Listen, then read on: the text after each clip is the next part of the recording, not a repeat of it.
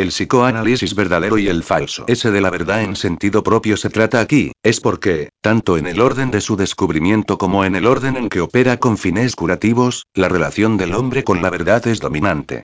Ese apartarse, cualesquiera que sean sus intenciones efectivas, exige un olvido o un desconocimiento. Y tanto el uno como el otro lo condenan a unos efectos perniciosos. El psicoanálisis verdadero tiene su fundamento en la relación del hombre con la palabra. Esta relación del hombre con la palabra es evidente en el medium del psicoanálisis, por lo cual es más extraordinario todavía que sea desatendida en su fundamento. Pero se trata de un círculo, porque al no reconocer el fundamento, se va a buscar el medium en otra parte, a saber, en no se sabe qué afecto inmediato, verdadero delirio. Que el sustrato biológico del sujeto esté interesado en el análisis hasta en lo más hondo no implica en modo alguno que la causalidad que descubre ahí se pueda reducir a lo biológico. La noción, primordial en Freud, de sobredeterminación, hasta hoy nunca elucidada.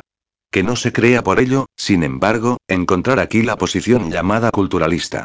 Pues en la medida en que ésta se refiere a un criterio social de la norma psíquica, contradice aún más el orden descubierto por Freud en lo que éste muestra de anterioridad radical a lo social. Dos reconoceremos que son las leyes y los efectos propios del lenguaje los que constituyen su causalidad.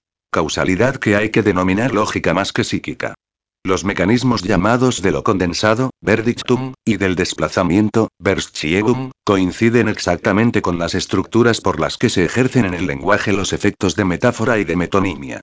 Es decir, los dos modos según los cuales la construcción más reciente de la teoría lingüística, Roman Jacobson III y colaboradores, pues la lingüística ha desplazado el centro de gravedad de las ciencias, cuyo título, singularmente inactual por haber sido promovido desde entonces de ciencias humanas, conserva un antropocentrismo del que Freud afirmó que su propio descubrimiento echaba por tierra su último bastión, al denunciar la autonomía en que el sujeto consciente de los filósofos mantenía el atributo propio del alma dentro de la tradición del zoologismo espiritualista.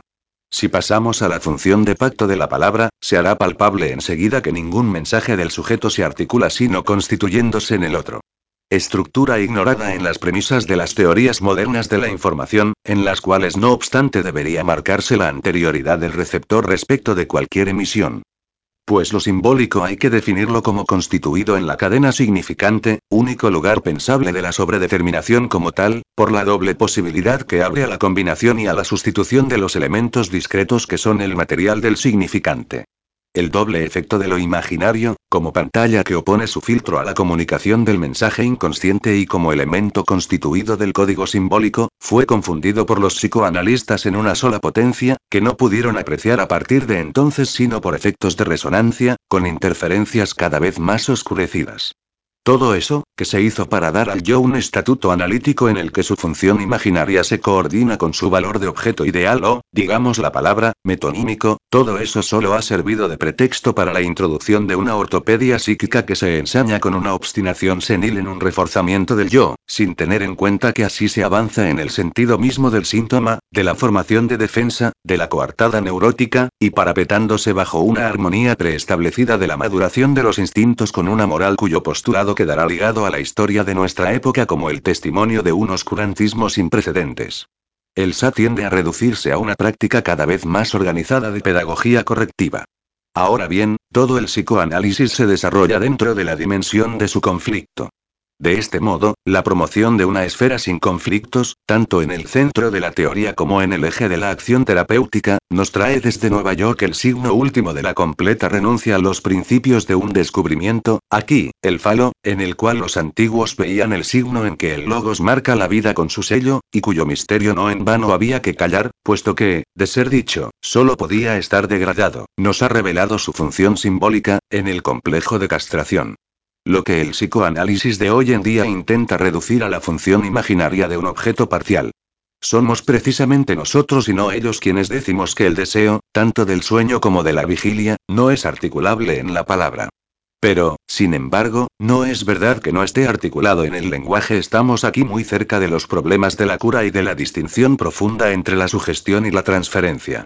La transferencia es ese vínculo con el otro que establece la forma de demanda a la que da lugar el análisis, para que desde ese lugar esa repetición, en la cual no es la necesidad lo que se repite, sino el más allá que la demanda dibuja en ella, pueda ser captada en su efecto de deseo y analizada en su efecto de sugestión. Es a medida que el efecto de su gestión salido del inconsciente disipa sus espejismos como el deseo de BXX. Los de mi edad pudieron comprobar cómo la propaganda antialemana de los aliados de la Gran Guerra engendró el hitlerismo que la justificó retroactivamente. La pretendida resistencia de los logos. Si esta resistencia está ahora en alguna parte, no es sino en los psicoanalistas mismos, patente en ese esfuerzo por hacerse valer a través de las analogías más bastardas y de las ficciones más dudosas, junto con esa mojigatería que manifiestan ante los usos más o menos abusivos que en otras partes se hacen de las nociones que ellos difunden, no sin experimentar con ello una secreta complacencia.